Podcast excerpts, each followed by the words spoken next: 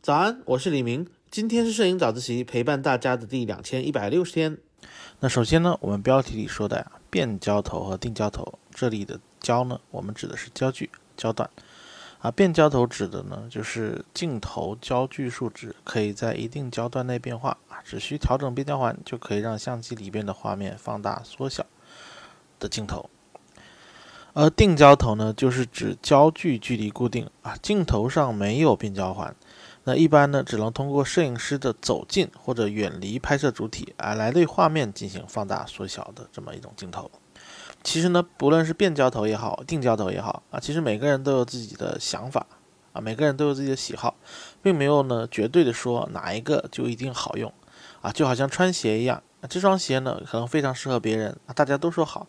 但是呢就不一定适合你，合不合脚，只有买回来穿一段时间以后呢，你才能感觉得出来。但镜头呢，价格可不便宜啊！当然，现在国产镜头现在越做越好啊，价格也都下来了。但是呢，你如果不是一个专业摄影师的话，你可能不没办法把每个镜头都买回家一个一个的试。所以呢，我打算从我摄影这么多年的经历里呢，总结三个维度来来供大家参考。只要你把这三个维度想清楚，你就不会乱，很清楚自己需要什么样的镜头。那首先呢，第一个维度啊很清晰，那就是预算啊，因为定焦头镜头啊结构简单，所以可以这么理解：如果要达到同样的成像效果，定焦头的价格肯定会远远低于变焦头。所以如果你预算不够，又想要体验不同焦段镜头的这个镜头感，那么就可以优先考虑定焦镜头啊。毕竟成像效果好的变焦头啊，往往价格就是定焦头的好几倍啊。几乎不管你是什么品牌的相机啊，举个例子啊，我们用的最多的二四七零。毫米焦段的这种二点八的这变焦头的价格呢，足够你买三个以上啊，同样或者更高的成像品质，且涵盖这个焦段范围的定焦头了。所以预算低，优先考虑定焦头。那土豪呢，就请绕道啊，自自便。那第二个维度呢，就是镜头的焦距，你要考虑的，今天你拍摄的照片啊，或者你近期主要拍摄的照片，是否允许你使用固定焦距的镜头？比如我们很多朋友喜欢街拍。他们往往就会选择啊固定焦距的镜头，呃，因为对于他们来说，主要拍摄是自己看到的、感受到的画面，而我们的视线关注点呢，往往就是在这几米之内。他们对于焦段的使用了并不急迫，往往会在二十四到五十毫米镜头焦段之间呢，选择一个定焦的头，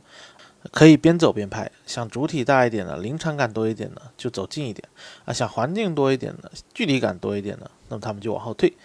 但是呢，如果我今天不是街拍，我换一个拍摄主题啊，比如拍摄会议的话，拍摄活动的时候，我们用一个固定焦距的镜头就很难拍摄了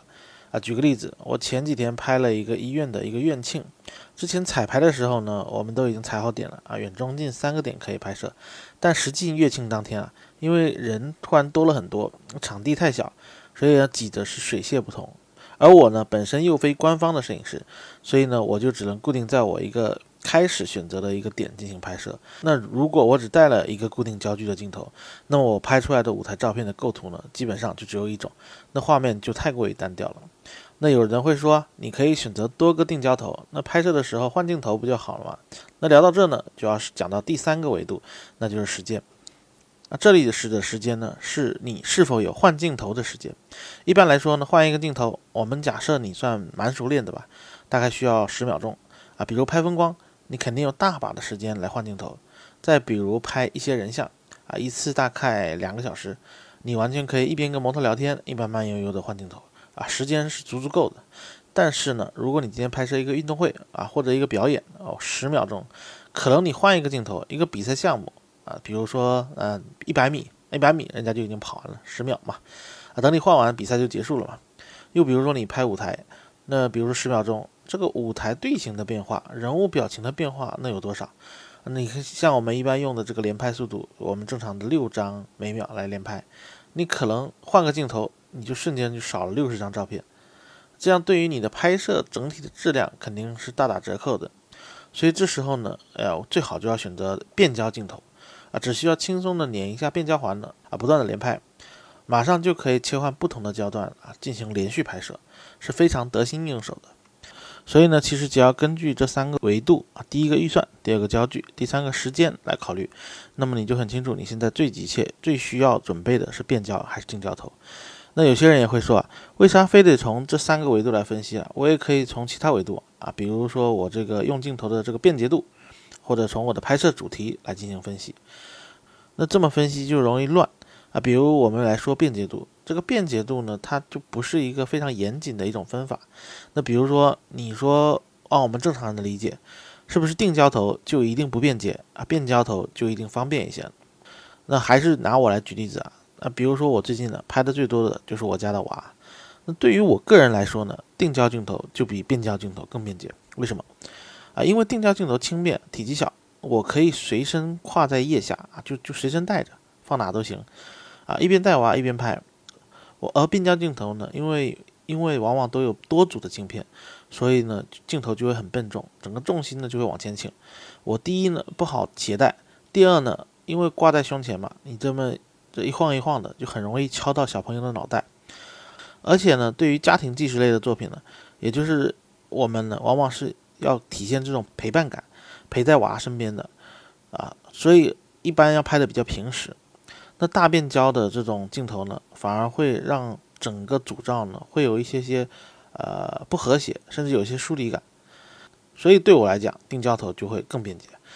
而如果以拍摄主题的维度来分析呢，就会更乱。因为每个人对于拍摄主题的理解是不同的，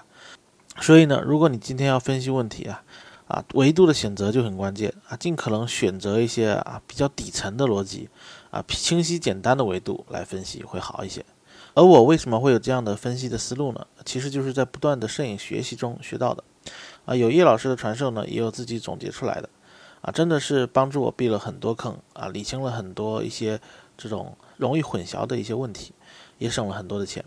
哎，不是有一句话叫做吗？你只能赚你认知范围内的钱。同样呢，我觉得我们买镜头啊、买设备的时候，我们也可以这么说：你只能省你认知范围内的钱。这样对你接下去的摄影水平的提升就有百利而无一害。毕竟摄影师呢，总是要不断的去挑战，不断的去突破自己的。而系统的学习摄影知识呢，对你绝对是磨刀不误砍柴工。所以赶紧学起来吧。好吧，今天我们就聊这么多。今天呢是摄影早自习陪伴大家的第两千一百六十天，我是李明，每天早上六点半，微信公众号“摄影早自习”以及喜马拉雅的“摄影早自习”栏目，不见不散。